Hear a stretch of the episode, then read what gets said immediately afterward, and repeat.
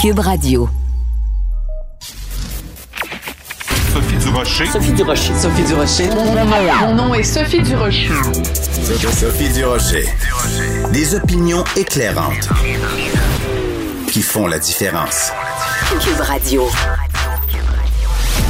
Bonjour tout le monde, bon jeudi. Je veux absolument, en commençant l'émission, vous encourager à aller écouter l'entrevue que j'ai faite euh, hier. Euh, vous allez retrouver ça sur le site de Cube Radio avec euh, le, jeune, celui qu'on appelle le médecin résident de TikTok, Mathieu Nadeau-Vallée, parce qu'il nous racontait que depuis qu'il fait ces vidéos où il démystifie la désinformation au sujet des vaccins, qu'il reçoit beaucoup d'appels de médecins, d'inhalothérapeutes, de gens qui travaillent dans le domaine de la santé qui l'encourage en lui disant ben bravo Mathieu, continue, continue à aller sur les médias sociaux. Et, et ces gens-là lui disent ben vas-y pour nous parce que nous ça nous intéresse pas d'y aller ben c'est trop euh, dangereux puis c'est trop les gens sont trop agressifs. Et d'ailleurs lui-même Mathieu reçoit des menaces des gens qui lui disent ben tu vas finir euh, euh, pendu à une corde. Alors je vous encourage à aller voir à aller écouter pardon cette entrevue là et quand je vois que ce jeune médecin qui est plein de bonnes intentions euh, est l'objet de tant de haine sur les médias sociaux, j'ai juste envie de pousser un trait découragé. Ben voyons donc. De la culture aux affaires publiques. Vous écoutez Sophie Durocher. Cube Radio. Et mon Dieu que le temps passe vite. Euh, je regarde les chiffres. C'est en 1991, donc il y a 30 ans, que le très connu restaurant de Québec, le Laurie Raphaël, ouvrait ses portes. C'était le chef Daniel Vézina et son épouse associée Suzanne Gagnon qui ont eu cette idée folle il y a 30 ans. Daniel Vézina, que vous connaissez bien, évidemment, vedette de la télé, est au bout de la ligne. Daniel, bonjour. Bonjour, Sophie. Comment ça se fait que plein de restaurants ont de la difficulté des fois à rester ouverts un an, deux ans, trois ans, quatre ans, cinq ans, et que toi, ton restaurant, le Laurie Raphaël à Québec, est encore là 30 ans plus tard? Je, pense que je pense que ce qu'il faut, c'est asseoir euh, aussi cette réputation-là, parce que c'est vrai, des fois, on dit des réputations surfaites de restaurants où euh, euh, les gens perdurent pas non plus dans, le temps, parce que je pense qu'il faut que il faut que un, il faut développer une marque et, il faut, euh, comment je vais dire, on peut pas juste s'asseoir sur une réputation. Il faut aussi, euh, euh, à chaque année, euh, se renouveler. Je pense, que je pense que c'est de se renouveler tout le temps qui, qui a fait une grande différence pour le Après, je connais pas trop la recette des autres restaurants, mais je pense qu'une recette à nous, ça a été de, de, de, de s'accrocher à certaines valeurs de valeur de, d'encourager les producteurs québécois, de, de, de, comment je peux dire, d'enseigner la cuisine aussi à de nombreux cuisiniers qui sont passés euh, dans mes restaurants. Donc, il y avait des, tout ça, des, il y a des valeurs aussi de, au niveau de la clientèle, tu sais, de, justement de, d'être proche de notre clientèle, euh, de, les euh, solliciter pas trop souvent, mais quand même d'être présent là pour eux. Donc, je pense qu'un restaurant, ça doit être assis sur des sur des valeurs solides. Puis je pense que, tu vois, après 30 ans, on veut réitérer encore, Sophie, euh, de dire à notre clientèle, on est là et on est là pour durer, on est là pour, pour rester encore, grâce, bien sûr, à la, relève de, Laurie et Raphaël, parce que je pense que si eux n'étaient pas là demain matin, je pense que le, probablement que le restaurant euh, peut-être euh, fermerait dans peut-être dans les prochaines années. C'est dur de, de, de, de, continuer ce métier-là pendant 40 ans aussi. Parce que tu sais que moi, ça fait 40, ouais, ben, un peu plus que 40 ans que je suis en cuisine. Et reste temps. Donc, tu vois, pour, euh, pour, pour, pour, perdurer dans le temps, à un moment donné, euh, il faut, faut, faut être euh, appuyé aussi, être secondé, je dirais, par, par de bonnes équipes. Puis, dans notre cas, ben, c'est nos enfants, tu sais, Oui, c'est ça. Bon, ben ça c'est pas tout le monde qui le sait parce que donc le Laurie Raphaël s'appelle le nom même, c'est le nom de tes deux enfants. Donc ton fils Raphaël Vézina qui est euh, lui-même chef exécutif et créateur gastronomique, j'adore le nom, et euh, ta fille Laurie Alex Vézina qui est directrice générale. Donc maintenant ce sont eux euh, les, les, les, les propriétaires, les gérants du restaurant.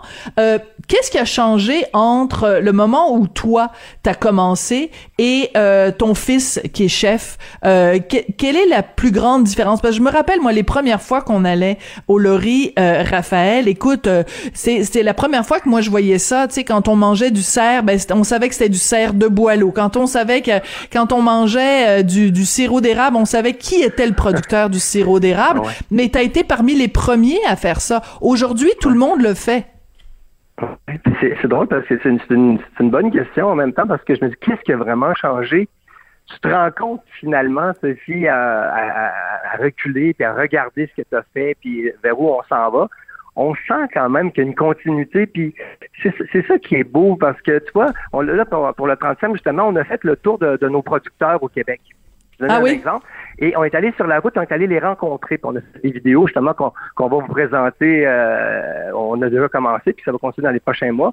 On va vous présenter des, vidéos de notre engagement aussi qu'on a avec ces, ces producteurs-là. Puis c'est vraiment drôle parce que quand on allait dans, dans les fermes, soit à la laiterie Charlevoix, soit on allait au, euh, à la ferme basque de Charlevoix ou euh, à la poissonnerie Nicoagan, aux Escoumins, ou peu importe où on est allé rencontrer les gens avec qui on travaille, souvent les enfants qui ont pris la relève.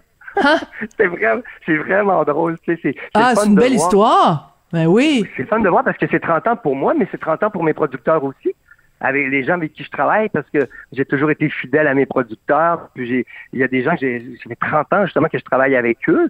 Et maintenant, c'est Raphaël, à un moment donné, qui a pris, quand Raphaël a pris la suite, ben, il a commencé à appeler ces gens-là. Puis finalement, il s'est rendu compte des fois que c'était le fils Borderon, euh, qui, est boulanger à Québec c'est le fils Borderon. Et le papa, c'est plus Eric et puis là. C'est le fils Borderon qui a pris la relève. J'adore. Borderon, c'est une belle boulangerie à Québec euh, qui, qui, qui, a fait notre pain pendant des, pendant des années. Et euh, donc, il y a une continuité. Donc, qu'est-ce qui a changé? Je dirais, Sophie, qu'on a construit quelque chose. et maintenant, les enfants sont capables de travailler avec ça. Et, et c'est ça, et c'est ça qui est beau de voir. Parce que tu sais, quand on a commencé, il n'y en avait pas de terroir ou, presque. Donc, il y avait des, des, euh, des collaborations avec des producteurs. On a commencé à faire ça dans les, dans, dans les années 90, à aller rencontrer Jean Leblond dans Charlevoix, discuter avec lui, parler de produits. Donc, euh, tout ça, on, a développé cette, euh, cette collaboration-là, cette association-là avec, avec les producteurs, puis avec les gens du métier. Aujourd'hui, les enfants, euh, Laurie et Raphaël, peuvent bénéficier de ça hmm. et, et, ils utilisent à bon escient, puis ils sont aperçus que sont pas fous, les enfants, là. Ils sont perçus qu'il y a quand même il y a une formule, quelque chose qui marche là-dedans, là. Quelque chose qui fonctionnait. Il y a quelque chose qui est bon pour l'entreprise. Et mm-hmm. euh, tu vois, les autres ont envie de, de, de, de, continuer ça. Puis qu'est-ce qui a changé? maintenant, le, restaurant leur ressemble plus. Tu vas voir le nouveau site web, ça, ressemble un peu plus aux enfants, on rajeunit.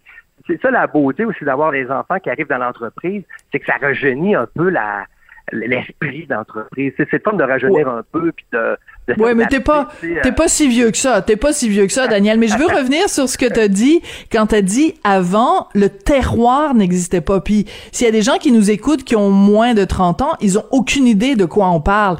Mais il y a 30 ans, quand le Lori a, a ouvert, puis c'est vrai pour tous les restaurants au Québec, on, était quand même un peuple de steak patate.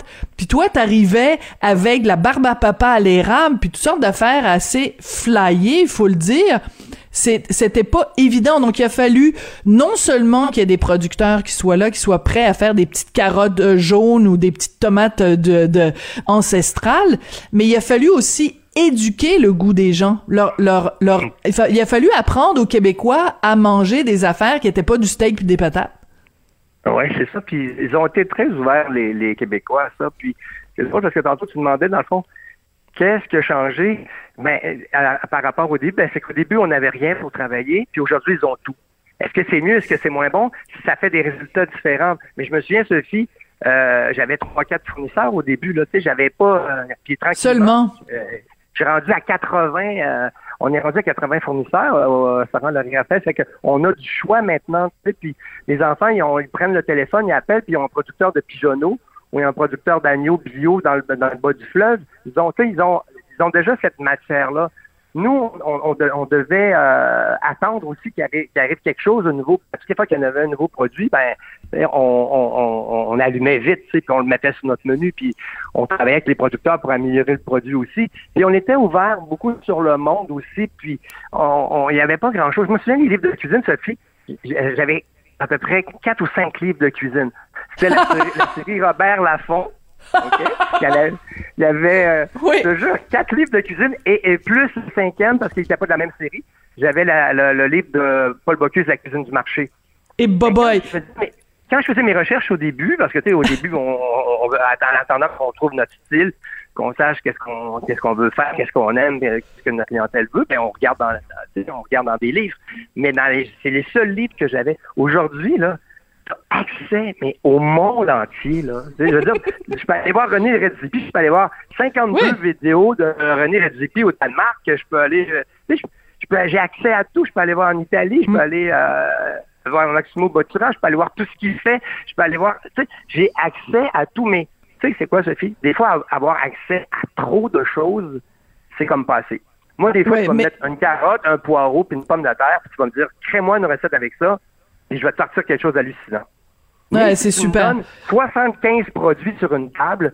Là, je vais en je vais dire, bon, attends un petit peu, je pourrais faire ça, puis ça. Moi, je pourrais faire ça aussi. Je pourrais faire peut-être ça. Je pourrais faire ça. Donc, tu sais, des fois, d'avoir plus aussi, il faut, Mm. euh, il faut être capable de se, de se gérer, là, surtout quand tu es un hyperactif ou que tu es un hyper créatif.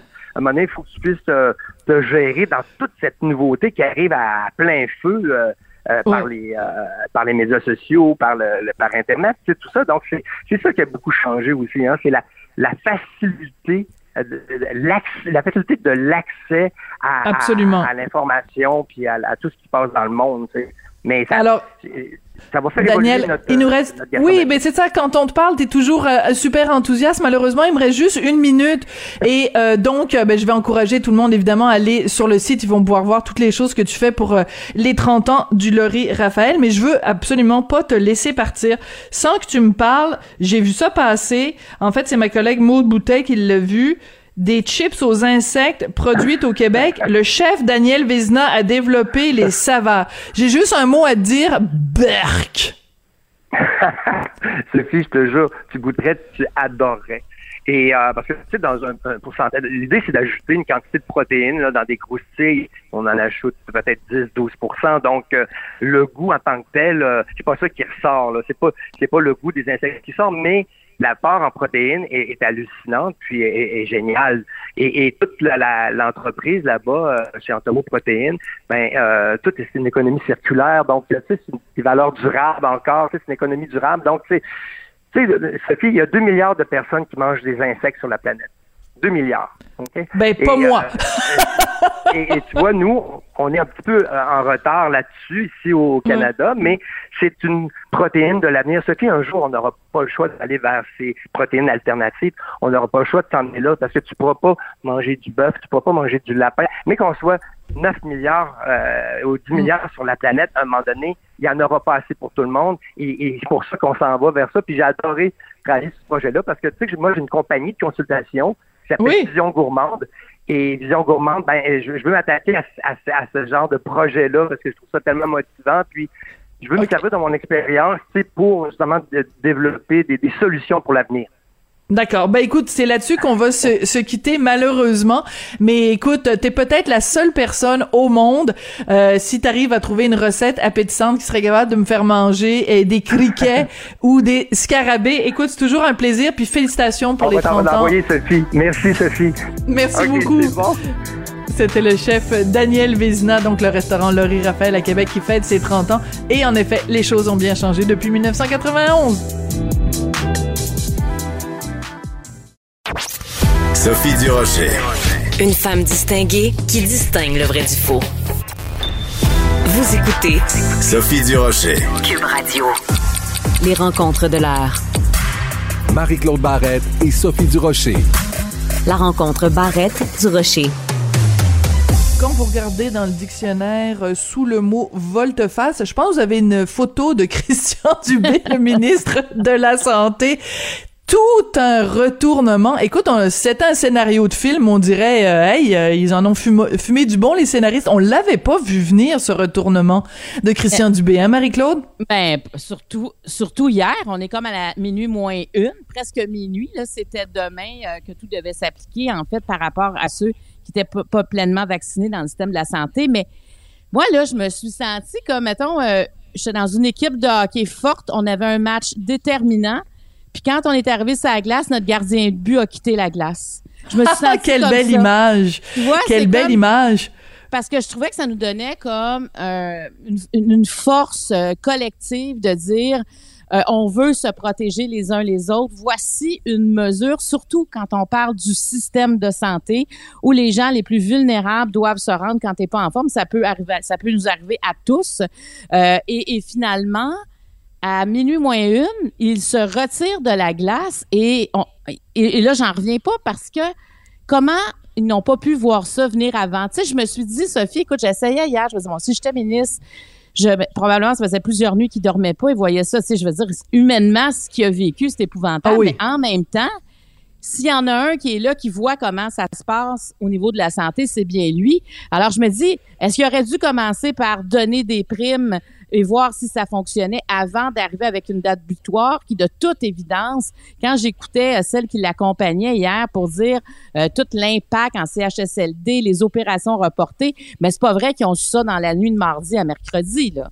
C'était Mais- évident que c'était comme ça. Là. Alors, je comprends pas comment il a pu mettre une date butoir et nous faire perdre le match s'il savait à ce moment-là que ce n'était pas possible. Tu sais, moi, c'est mon grand questionnement présentement.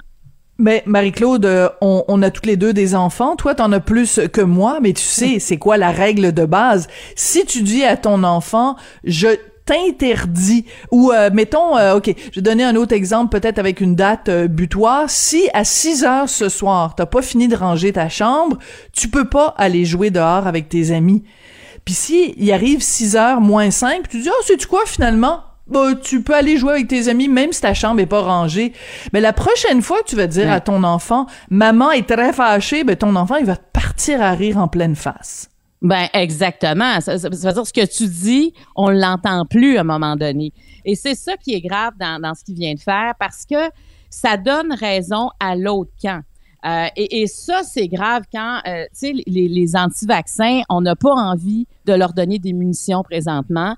Euh, ils se considèrent comme des victimes, ils sont opprimés, euh, puis on, on a tous des lubies, puis on est une gang de moutons.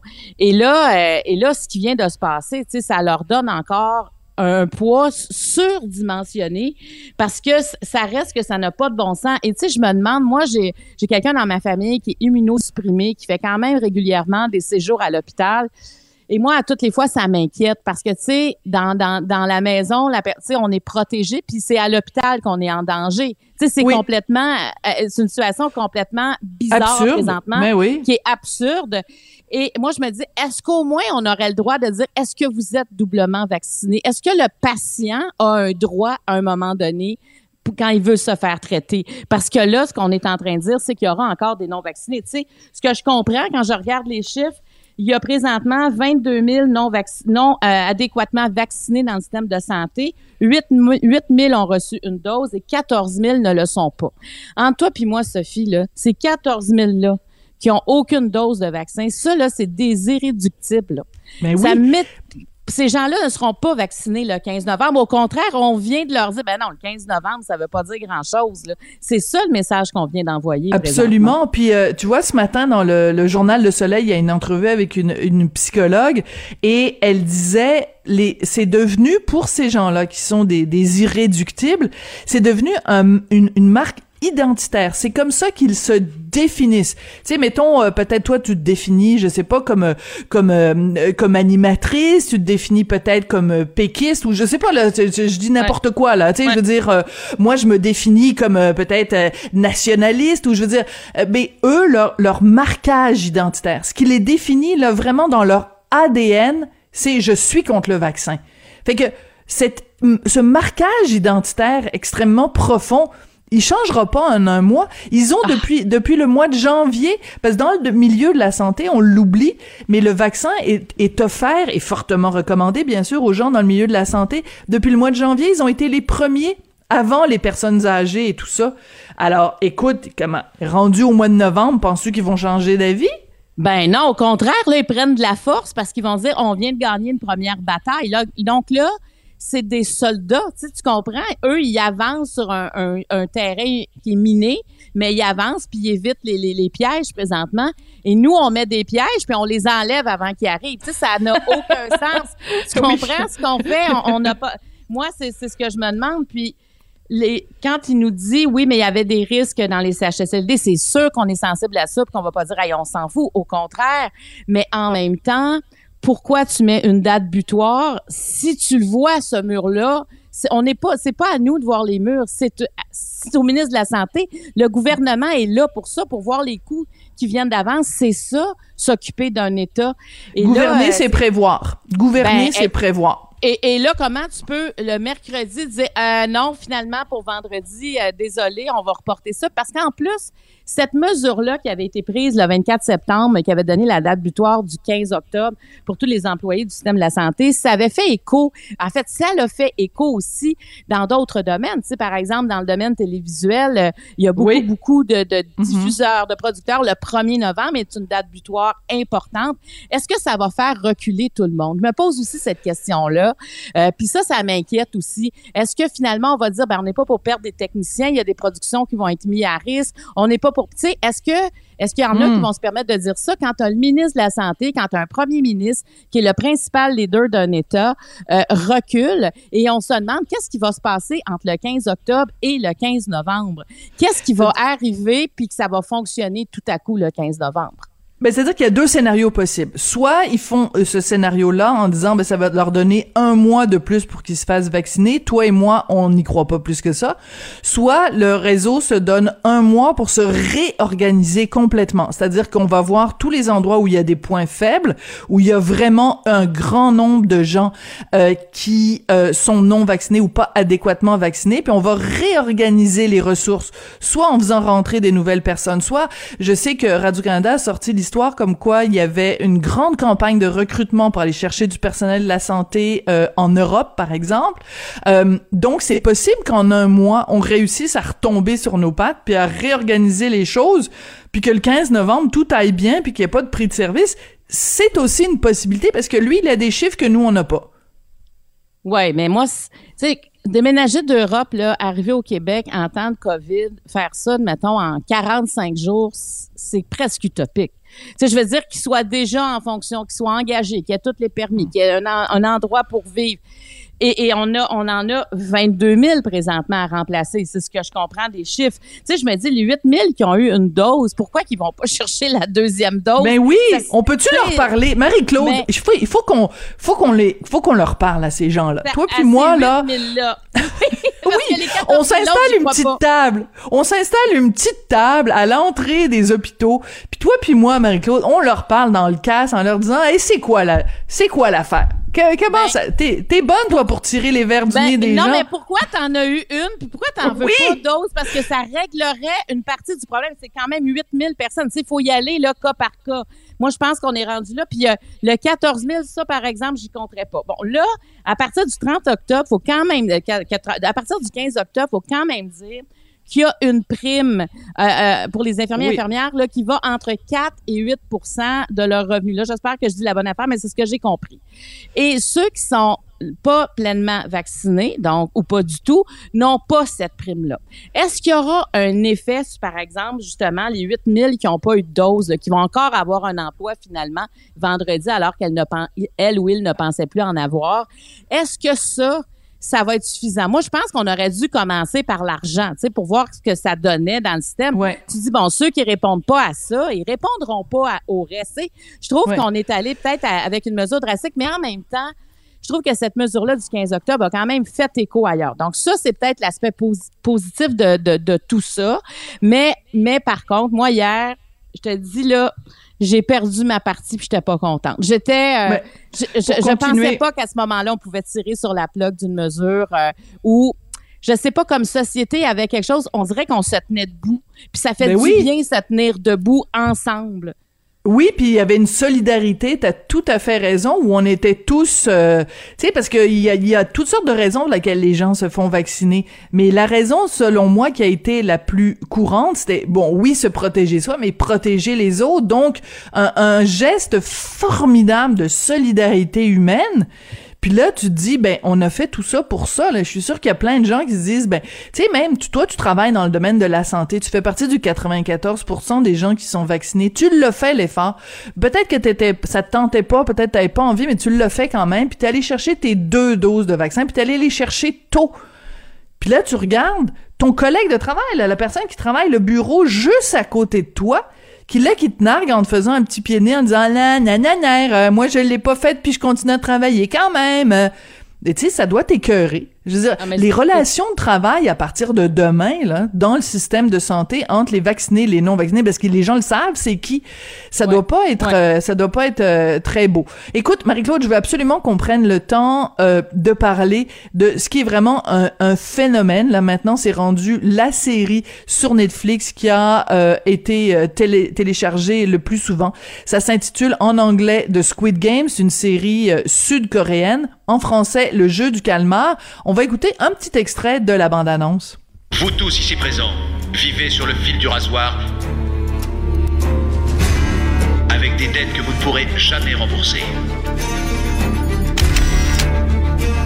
Si vous ne souhaitez pas participer, merci de nous en informer maintenant.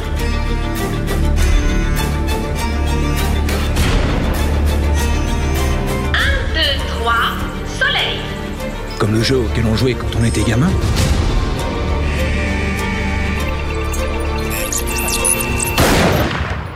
Et boy. Bon, Oh. alors là, le, le boom qu'on vient d'entendre, c'est un, un- un concurrent qui a perdu. Tu sais, quand on joue dans la cour d'école puis qu'on perd, on, on perd. Mais là, il meurt. C'est une série extrêmement violente que moi, j'ai adoré. Toi, t'as des réticences, Marie-Claude. C'est peut-être la, la première fois où on va vraiment pas être d'accord.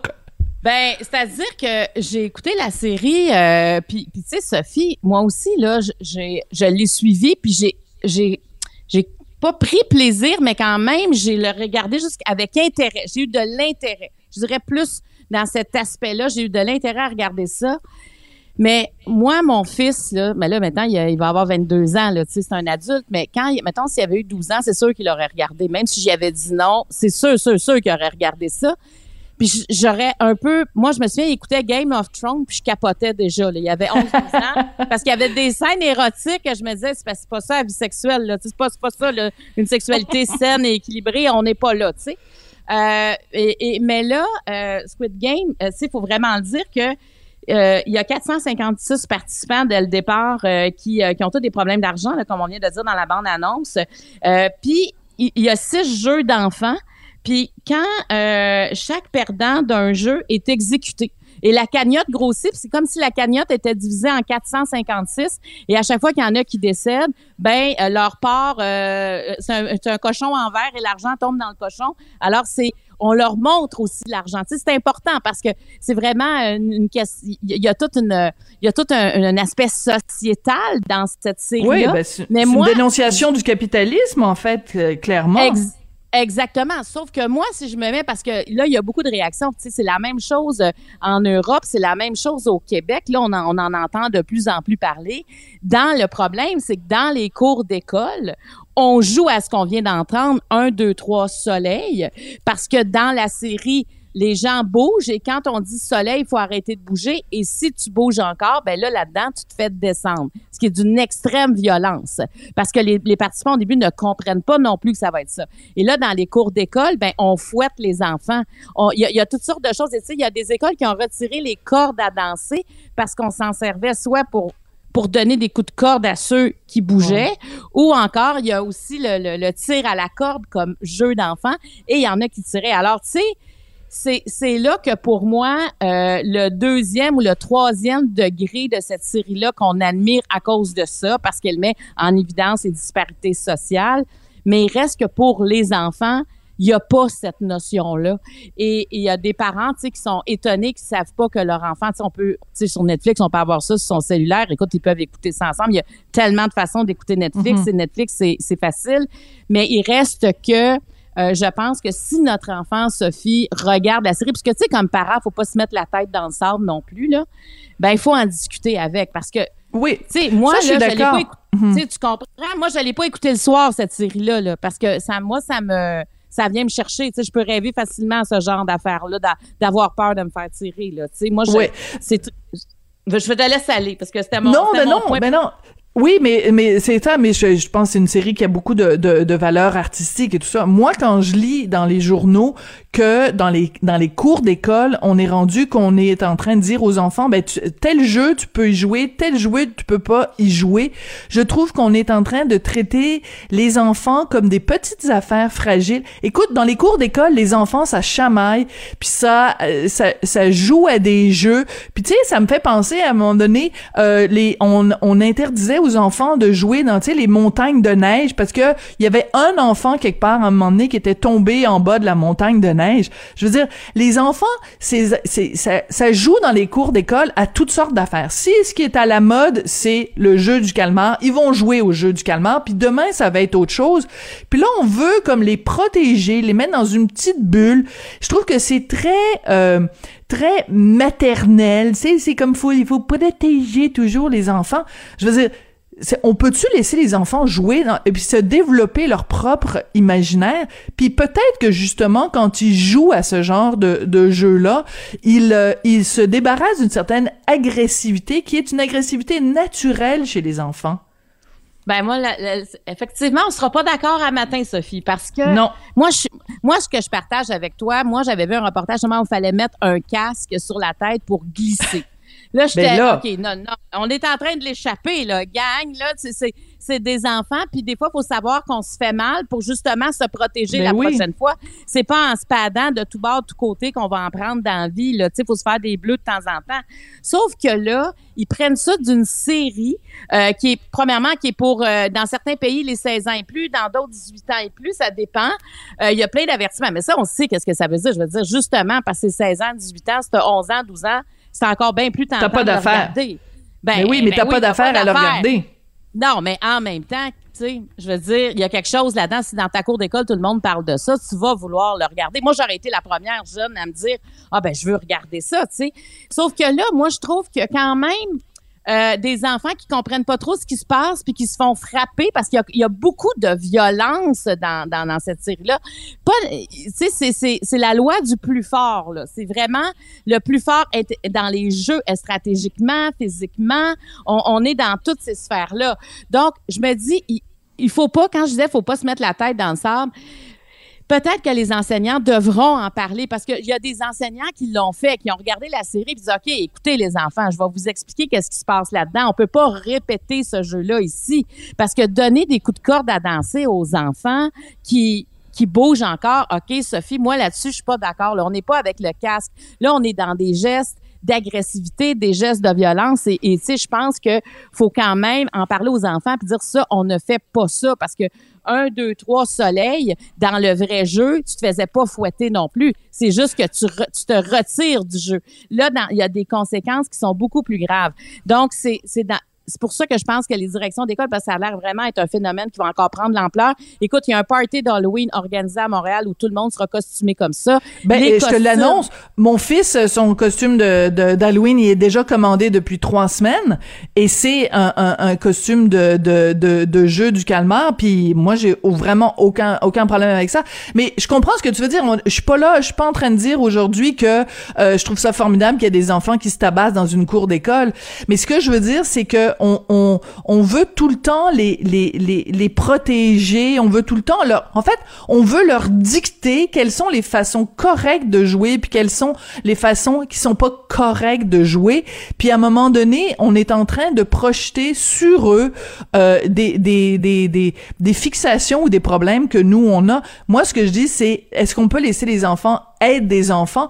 Aujourd'hui, c'est Squid Game. Demain, ça va être autre chose. Puis je trouve qu'il y a beaucoup de, de gens dans le milieu euh, de l'éducation qui capotent euh, quand euh, quand euh, surtout des petits garçons quand il y a des petits garçons qui ont des comportements de petits garçons puis là on leur dit ben vous devriez donc être comme des petites filles et des fois moi ça me tombe euh, sur les nerfs mais écoute euh, Mais faut faire tu vois j'en perds la voix Marie-Claude Ben, ben, tu vois, mais il faut y faire face, il faut expliquer. Tu sais, faut pas juste interdire dans ce cas-là. Il faut expliquer Pourquoi, par exemple, frapper un autre enfant euh, pour un jeu comme ça, ben pour pour n'importe quoi, c'est pas la solution, tu sais, parce que c'est c'est moi ma, ma seule crainte c'est euh, est-ce que ça va dégénérer en violence, puis est-ce que les il y en a qui vont se sentir euh, comme mal aussi de participer à ces jeux-là? C'est pas tous les enfants qui sont prêts à ça. Puis je vais juste te dire que cette série-là Oui, ah oui, vas-y, vite, vite, vite, vite, vite. à elle.com de Patrick Sénécal aussi. Il y a ce côté-là. Ah, un peu aussi. J'ai notre adoré. cher Patrick Sénécal. J'ai adoré Patrick Sénécal dans elle.com. En tout cas, la série aussi, j'ai apprécié. Mais disons que je comprends qu'il y a des, il y a des séquelles de cette série-là quand même. Oui, c'est ça. Mais euh, quand on dit que il y, avait quelqu'un qui était cité dans, dans la presse ce matin qui disait ça ne fera pas de nos enfants des psychopathes d'avoir regardé cette série-là. Puis je pense non. que c'est vrai aussi. Non, ça on est d'accord là-dessus. Mais, mais, mais faut pas se mettre la tête dans le sable. Troisième fois que je le dis, je vais arrêter de le dire. Ben, euh, merci, Sophie. OK, bon, faut pas se mettre la tête dans le sable. On a dépassé notre temps ce matin. On se retrouve demain. à demain, bye.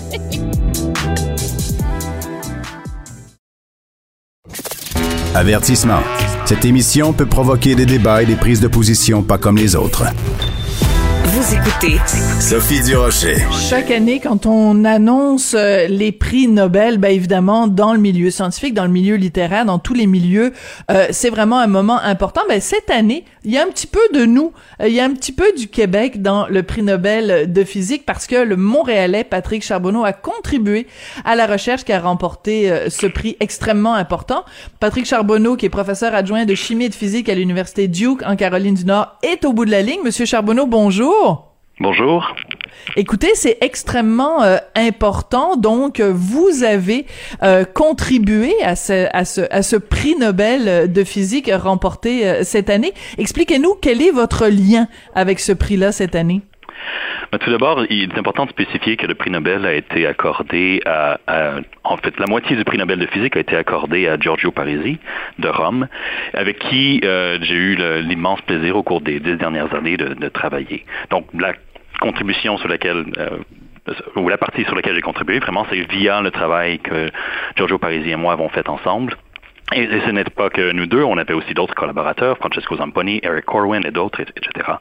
Et euh, et oui, et donc c'est via cette, euh, cette, cette avenue-là. Oui. Alors donc euh, vous êtes euh, donc lié à la moitié du prix Nobel de physique et on, on reconnaît là évidemment votre humilité de, de, scientifique. Alors pour quelqu'un qui ne connaît strictement rien en physique, est-ce que vous pouvez nous expliquer pourquoi? Parce que le prix Nobel, évidemment, c'est la récompense euh, suprême.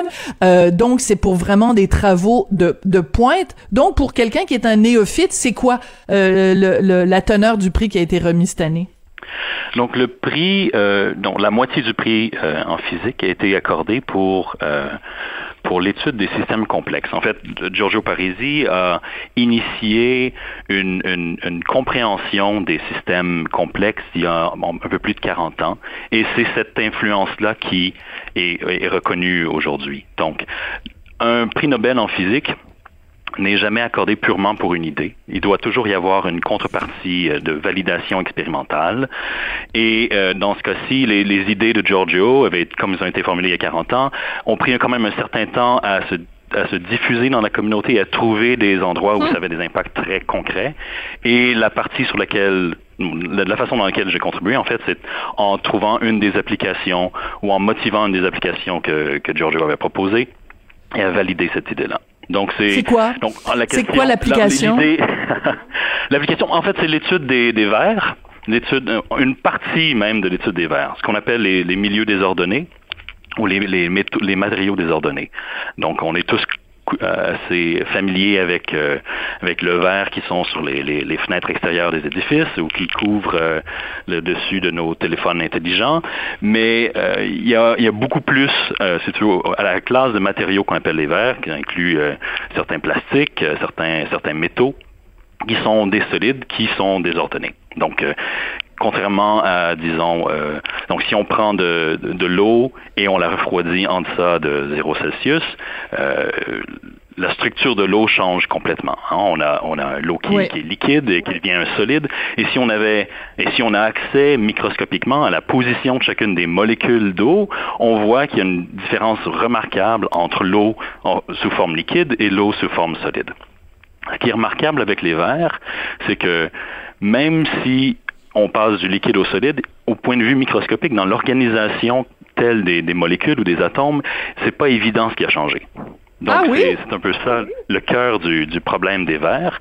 Et dans ce grand problème des verres-là, il y a une partie en particulier qu'on a étudiée. Qu'est-ce qui, qui, se passe quand on est à très basse température? Euh, quel genre d'excitation, quel genre de, relation, on appelle une criticalité qui se développe dans certains systèmes à basse température. Et c'est l'aspect très précisément sur lequel euh, les idées de Giorgio ont, mené à des prédictions et qui ont été validées euh, au point de vue numérique et dans certaines circonstances aussi au niveau expérimental. Et c'est ça qui a été reconnu. Alors vous vous en parlez, euh, Monsieur Charbonneau, et c'est clair, c'est limpide. Je, je, dois vous le dire, vous êtes pas mal plus clair que mon professeur de physique quand j'étudiais la physique euh, au secondaire. Et en fait, c'est c'est c'est passionnant parce que vous nous parlez de choses bon d'objets de, de la vie de tous les jours dont on ne soupçonne pas la complexité. Euh, et en même temps, vous me parlez, puis moi, je, il faut que je revienne à ce que j'ai appris euh, euh, au, secondaire. Est-ce qu'on n'a pas un déficit de façon générale de, de formation scientifique, c'est-à-dire que euh, on, on, les choses qu'on apprend au secondaire après, on s'en souvient plus. Est-ce qu'il n'y a pas un travail qu'on devrait faire dans la société pour que les gens comprennent plus la science qui nous entoure?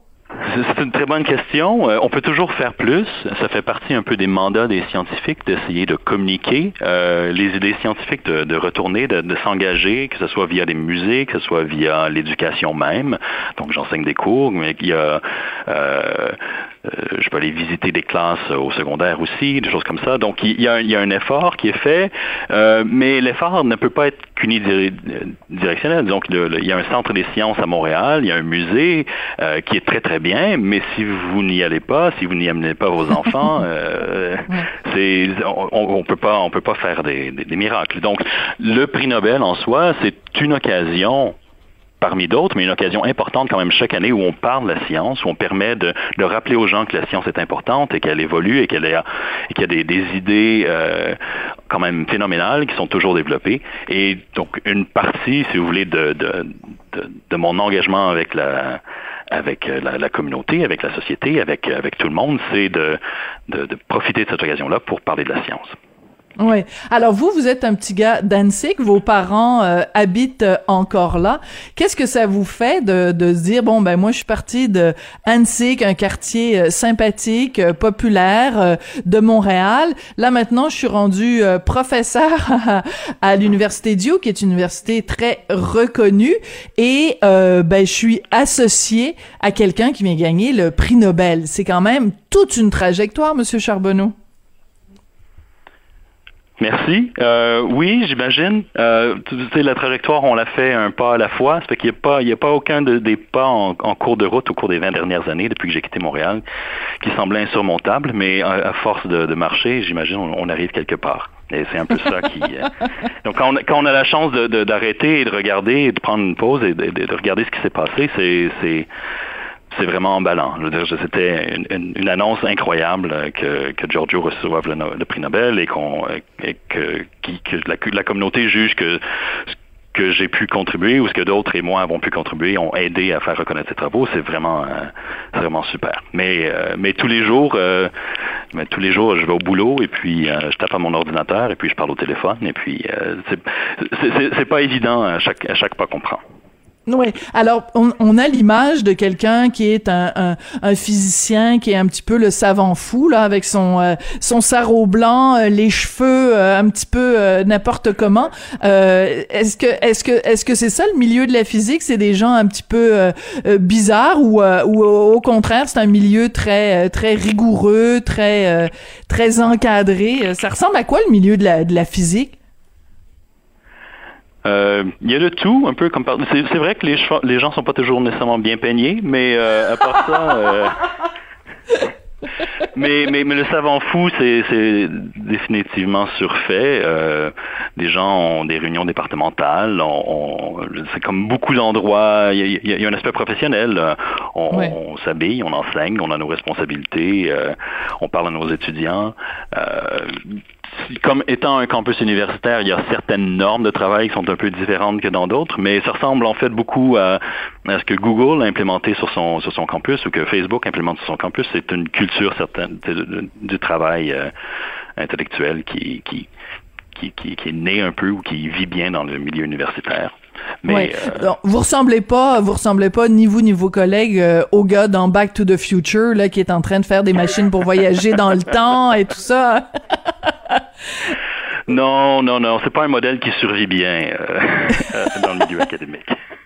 Mais vous nous parliez tout à l'heure des, des, des, applications, des, euh, des découvertes ou enfin des théories de Monsieur Parisi. Donc, euh, pour les gens qui nous écoutent, là, quelque chose de concret dans, notre vie de tous les jours qui aurait été euh, euh le résultat ou qui, dont, qui aurait été un, un, impact, une conséquence des recherches que vous, vous faites ou que Monsieur Parisi, le gagnant du prix Nobel, ont fait? Oui, donc, donc Giorgio, les idées qu'il a développées euh, s'appliquent vraiment dans une, une, une, une, grande super classe de problèmes. Donc, je vous ai parlé un peu du problème des verres, qui est le, matériau qui, qui m'intéresse plus particulièrement. Mais ces idées ont vraiment eu des, des, des, des, des impacts très prononcés dans, euh, dans la théorie de l'information, dans, donc en informatique, si vous voulez, euh, et dans, dans d'autres domaines aussi. Et entre autres, en particulier dans, dans, les, dans les problèmes en, en informatique, il y a des, des des méthodes ou des idées pour solutionner des problèmes où il y a beaucoup de tensions, où il y a beaucoup de, contraintes opposées qu'on doit satisfaire en même temps. L'exemple que j'aime que j'aime euh, donner, c'est euh, Je ne sais pas si vous avez déjà essayé d'organiser un mariage, mais si vous avez une, famille très dysfonctionnelle, il y a des gens qu'on peut asseoir à un côté de l'autre et d'autres qu'on ne peut pas asseoir à un côté de l'autre. et, plus il y a de conflit comme ça dans la famille, plus c'est difficile de trouver un, un, arrangement des gens assis autour d'une table. Donc les idées de Giorgio aident à comprendre quand il est possible de trouver une solution et quand il vaut mieux pas organiser le mariage parce qu'il n'y a pas moyen d'assurer tout le monde de toute façon. Donc la, la, la, physique peut être reliée à ça. Donc c'est pour ça qu'il a reçu le prix Nobel parce qu'il il va m'aider à organiser mon remariage. Non non parce que moi c'est je, suis déjà mariée et en effet ça a été très compliqué. Comment vous savez que ma famille est dysfonctionnelle d'ailleurs? Donc il peut y avoir des applications euh, des applications aussi concrètes que ça. Écoutez monsieur Charbonneau, est-ce que vous pensez que euh, justement quand on apprend euh, prix Nobel de physique un des un des, des récipients de ce prix Nobel là à travailler euh, pendant des années, de, la fait de la recherche avec un petit gars d'ANSIC, est-ce que vous pensez que ça peut donner le goût à des petits gars, des petites filles euh, aujourd'hui au Québec euh, de se lancer dans ce domaine-là ou dans les sciences en général? J'espère, j'espère absolument. J'espère qu'on peut considérer comme comme étant un, une voie ou une carrière euh, désirable et préférable Hein. N'y a, pas que. On parle beaucoup dans les médias euh, des, des, accomplissements des, des, sportifs. On parle beaucoup dans les médias des accomplissements de, de des docteurs et des, et, et des avocats. On parle pas beaucoup des, des accomplissements des scientifiques. Donc j'espère que par euh, mon expérience et celle de d'autres, euh, parce que je veux dire, les, gens avec qui j'ai travaillé viennent aussi de, de, milieux modestes. Ils sont pas de ou le milieu euh, de, de, la classe moyenne. Ils sont pas de de, de Montréal, mais il y, a, personne d'entre nous qui qui avons hérité de grandes sommes et qui, étudions la science. Pour, en étant comme des dilettantes. Donc, donc j'espère que nos modèles, que notre expérience peut aider à valoriser ce type de cheminement et ce type d'intérêt.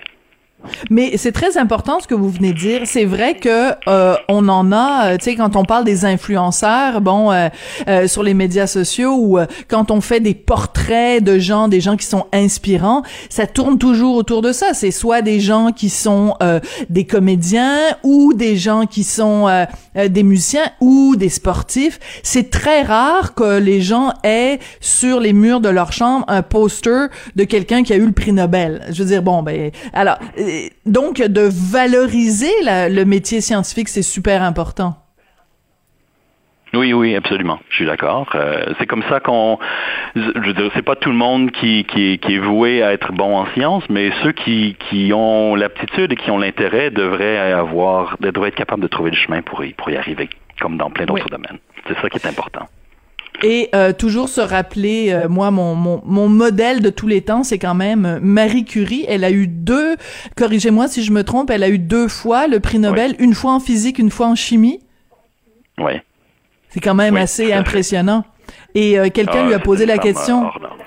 Ouais, et quelqu'un lui a posé la question parce que son mari Pierre Curie évidemment avait lui aussi reçu un prix Nobel et quelqu'un lui a demandé, elle a posé la question à un moment donné, qu'est-ce que ça fait d'être marié avec un, un génie? Et, euh, et elle a répondu, vous devriez demander à mon mari je, trouve ça génial cette anecdote là. Ben écoutez, ça a été un plaisir vraiment euh, euh, charmant de vous parler. Euh, Patrick Charbonneau, vous êtes professeur adjoint de chimie et de physique à l'université Duke en Caroline du Nord et vous avez contribué donc à cette recherche qui a remporté le prix Nobel de physique, qui a co-remporté le prix Nobel de physique cette année. Merci beaucoup pour votre travail de vulgarisation.